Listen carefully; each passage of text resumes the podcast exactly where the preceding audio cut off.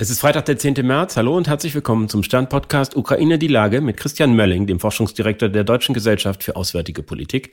Ich bin Stefan Schmitz vom Stern. Guten Morgen, Herr Mölling. Hallo, guten Morgen, Herr Schmitz. Es wird ja in der Ukraine nirgendwo so erbittert gekämpft wie um die Stadt Bachmut im Osten des Landes. Auf beiden Seiten sterben wohl unfassbar viele junge Leute. Warum ist den Kriegsparteien diese Schlacht so wichtig? Ja, das ist wirklich eine unheimlich gute Frage und ich glaube, wir kommen da wieder an diesen Punkt, den haben wir öfter schon mal besprochen, der der Nebel des Krieges oder das, was sozusagen in der fast schon alltäglichen Entscheidung und Erwägung der unterschiedlichen Seiten, also der russischen und der ukrainischen Seite, dann tatsächlich den Ausschlag gibt. Ich glaube, auf der russischen Seite sind wir, ist es noch relativ einfach, das klar zu machen. Wir haben auf der einen Seite die sozusagen die politische Dynamik in Moskau, wo auf der einen Seite der Chef der Wagner-Truppen und auf der anderen Seite die russische Armee sich gegenseitig sozusagen behakeln und die, die Frage Bachmut zu so einem Lackmustest geworden ist, wer denn jetzt eigentlich hier die größeren Leistungen in diesem Krieg oder der Spezialoperation tatsächlich erbringt. Auf der ukrainischen Seite, jetzt kann ich wirklich nur spekulieren, denn wir haben ja gesehen, es gab, ich will nicht sagen einen offenen Konflikt, aber doch sehr unterschiedliche Meinungen in der politischen und militärischen Führung in Kiew darüber habe ich den Eindruck, aber das ist jetzt wirklich echt nur so ein bisschen Kaffeesatzleserei, dass man zu der Erwägung gekommen ist, dass aufgrund des Verlustverhältnisses, ne, also die Ukrainer sprechen von einem toten ukrainischen Soldaten zu sieben äh, toten russischen Soldaten, die westlichen Geheimdienste sind etwas konservativer in den Schätzungen, dass man sagt, das lohnt sich noch. Ja, also der Blutzoll ist in Ordnung. Und ich spreche das auch bewusst so aus, weil das natürlich eine Art von Herangehensweise ist, die den deutschen Ohren sehr unangenehm erscheinen muss. Aber natürlich geht es letztendlich darum, äh, in dieser mikroskopischen Betrachtung, um die Frage, wer kann das länger durchhalten? Und wenn ich eine solche Kill-Rate habe, dann ähm, kann man sagen, okay, das macht noch Sinn. Und ich glaube, die zweite Erwägung ist, lassen Sie mich das noch ergänzen, dass man auch wiederum sozusagen nicht Spekulation, aber sozusagen Interpretation, dass man offensichtlich auf der äh, ukrainischen Seite den Eindruck gewinnt, dass die russische Seite kurz vor dem Kulminations- oder Punkt oder Kollaps der, der Offensive eigentlich ist. Das heißt also, die Frage ist, kann ich das durch Bachmut schon zum Stillstand bringen, die ganze Geschichte, anstatt dass ich ihnen jetzt wieder Raum gebe, indem ich mich zurückziehe und damit im Grunde genommen dann dieses Gebiet zurückkämpfen muss. Ist es nicht für eine militärische Auseinandersetzung im 21. Jahrhundert eine ziemlich anachronistische Herangehensweise zu sagen, wir schlagen uns dort auf die Köpfe, bis einer ausgeblutet ist. Das ist ja ein, ist ja geradezu eine archaische Art der Kriegsführung. Ja, oder man kann auch sagen, so hat Krieg immer funktioniert. Das ist, glaube ich, der andere Teil. Ich glaube, was, was wir da sehen müssen, ist, dass das 21. Jahrhundert und auch, ne, da gibt's ja dann schon Szenarien über sozusagen die Zukunft des Krieges und so weiter und so fort. Roboter hast du nicht gesehen äh, und die ganzen Schreckensbilder auf der einen Seite. Und dann gibt's halt die Bilder, die halt eben eine Kontinuität, ich will jetzt gar nicht ins Mittelalter greifen, ne, aber der modernen Kriegsführung des 19. und 20. Jahrhunderts bis heute einfach durchziehen und Krieg als eine soziale Institution und die Organisation von Gewalt fragt dann nicht danach, was denn sozusagen angemessen für den Zeitgeist wäre, ähm, sondern man trifft dann aufeinander und wir haben nicht im 21. Jahrhundert, aber im 20. Jahrhundert ja auch noch Kriege gehabt oder haben sie vielleicht jetzt noch, die dann mit äh, Macheten, Messern und Pistolen ausgetragen werden ne? und nicht mit ähm, Cyberkriegsführung nur. Kann es sein, dass der, der Krieg dort gewisserweise den Krieg befeuert, dass man nämlich sagt, je mehr ukrainische Soldaten dort sterben, desto dringender ist es, die Stadt zu verteidigen, weil deren Opfer wäre sonst umsonst gewesen. Während ja auf der anderen Seite, je verlustreicher die Kämpfe sind, desto naheliegender ist der Gedanke, dass man irgendwie zu einem Ende des Gemetzels kommt. Naja, das weiß ich nicht. Ich glaube nicht. Also klar gibt's gibt's so eine Erwägung, aber ich glaube, treibender ist eigentlich die Abschätzung, dass es sich lohnen kann, weil man natürlich gleichzeitig versucht, Reservetruppen ranzuführen und äh, damit die ukrainischen äh, Verteidiger, die in Bachmut noch sind, wiederum zu entlasten. Das ist aber ein, Spiel gegen die Zeit, das muss man auch ganz klar sagen. Also da gibt's jetzt nichts, was ähm, was man ganz automatisch hinbekommen kann. Und das auch, das ist ein Wesen des Krieges, dass eben sie immer einen Gegenüber haben, der direkt versucht, ihre Optionen und das, was sie sich vorgestellt haben, zu verhindern, zu torpedieren und sie gleichzeitig mit neuen Herausforderungen, die er stellt oder sie stellt, zu konfrontieren, die sie wiederum in Dilemmata und Probleme bringen. Der Kommandeur der ukrainischen Landstreitkräfte hat ja ziemlich offen gesagt, dass es vor allem darum geht, die Kräfte des Gegners zu binden, um Zeit zu gewinnen. Heißt das, dass die Ukrainer, die dort gerade sterben, auch sterben, weil es noch etwas länger dauert, als eigentlich nötig gewesen wäre, bis das Land bereit ist zu der angekündigten Frühjahrsoffensive?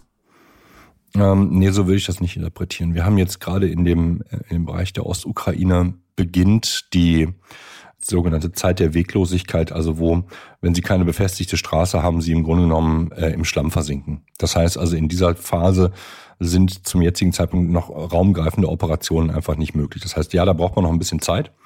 Aber das ist jetzt nichts, was wie soll man sagen, überraschend ist. Oder ich will es so sagen, möglicherweise, wenn wir vor sechs Monaten oder neun Monaten schon Kampfpanzer geliefert hätten, hätte man das vermeiden können. Hätte man eine andere Kriegsführung gesehen, eine andere Operationsführung gesehen und wäre man jetzt auch woanders.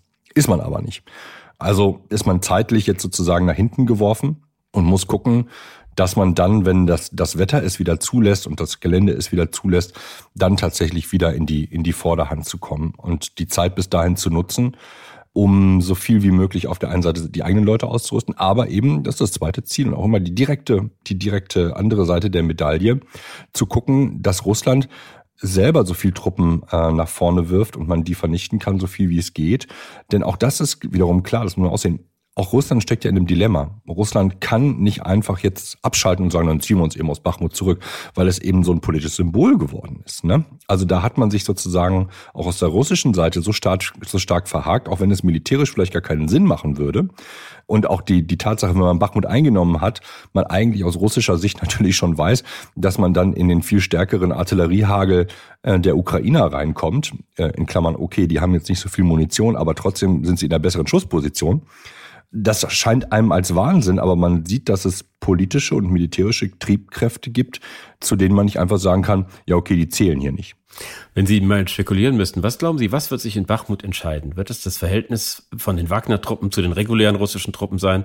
Geht es da um politische Fragen innerhalb der ukrainischen Führung? Wie wichtig wird das für den weiteren Kriegsverlauf sein, wer in, sagen wir mal, ein oder zwei Monaten die Stadt kontrolliert? Ja, ich würde es, glaube ich, gar nicht so rumstellen, sondern ich glaube, die, die, ähm, also aus einer militärischen Sicht ist die Frage, wie viel Verluste beide Seiten für Bachmut einstecken und wie das sozusagen das relative Verhältnis dieser Verluste zueinander ist, weil darüber sich ja tatsächlich die zukünftige Offensivfähigkeit beider Seiten eigentlich diskutiert. Ne? Also wenn, wenn Russland extrem viele Soldaten verliert, und wir sind jetzt ja schon offensichtlich, muss man ganz vorsichtig sein, an dem Punkt, wo nicht nur in Bachmut, sondern insgesamt die ähm, 300.000 ausgehobenen Zwangsrekruten vom letzten Jahr, und ich sage auch das sehr bewusst, verbraucht worden sind, denn sie sind ja keine, sind ja nicht als Menschen ausgehoben worden, sie sind im Grunde nur als Kanonenfutter ausgehoben worden, die also getötet oder verletzt worden sind, dann ist die Rechnung nicht komplett verkehrt, die auf der ukrainischen Seite hier aufgemacht wird, zu sagen, das macht irgendwo Sinn, damit die russische Seite so stark zu schwächen,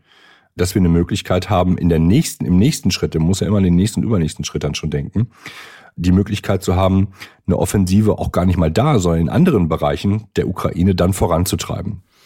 Wir haben jetzt, was ein ganz anderes Thema ist, gesehen, dass in den letzten Tagen es wieder große Sorgen gab, insbesondere um das äh, Atomkraftwerk in Saporischia. Und was mich so aufgeschreckt hat, ist, dass der äh, Chef der Internationalen Atomenergiebehörde gesagt hat, jedes Mal, wenn wir dieses Kraftwerk runterfahren, wenn es von der Stromversorgung von außen abgeschnitten ist, das ist, als ob wir würfeln würden. Irgendwann geht uns das Glück aus.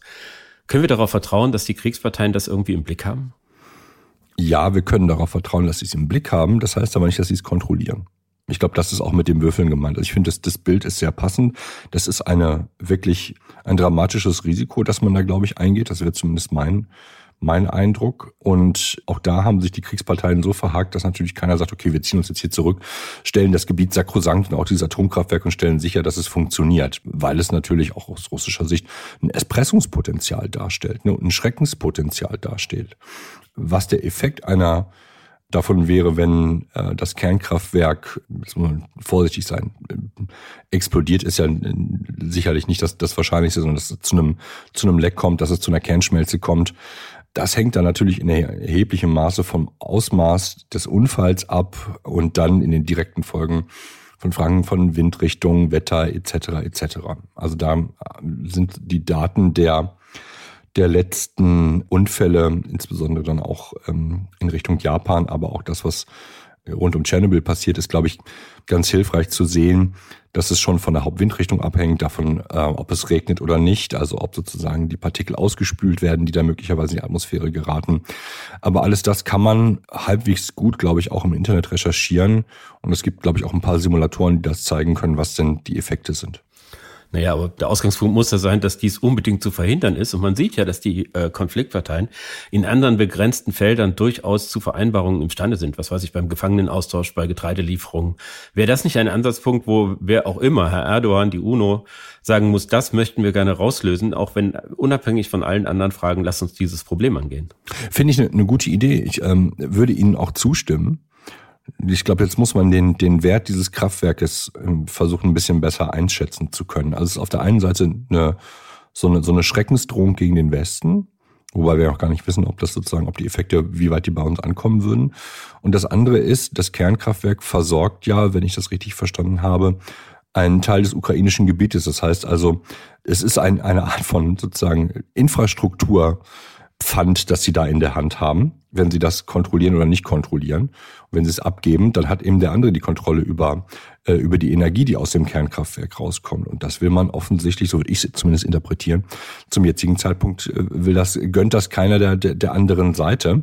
Ich weiß nicht, ob man dieses Kraftwerk in einen, wie soll man sagen, Nulllastbetrieb fahren kann, dass man sagt, okay, das arbeitet einfach weiter, aber es liefert keine mehr Energie, so, aber wir können es sozusagen aus, aus der äh, atomaren Gefährdungssituation rauslösen. Ich danke Ihnen erstmal, Herr Mölling. Ich danke Ihnen, Herr Schmitz.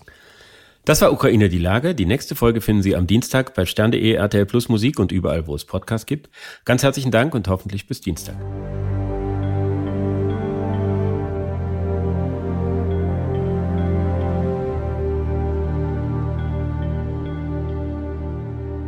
Dieser Podcast ist eine Produktion der Audio Alliance.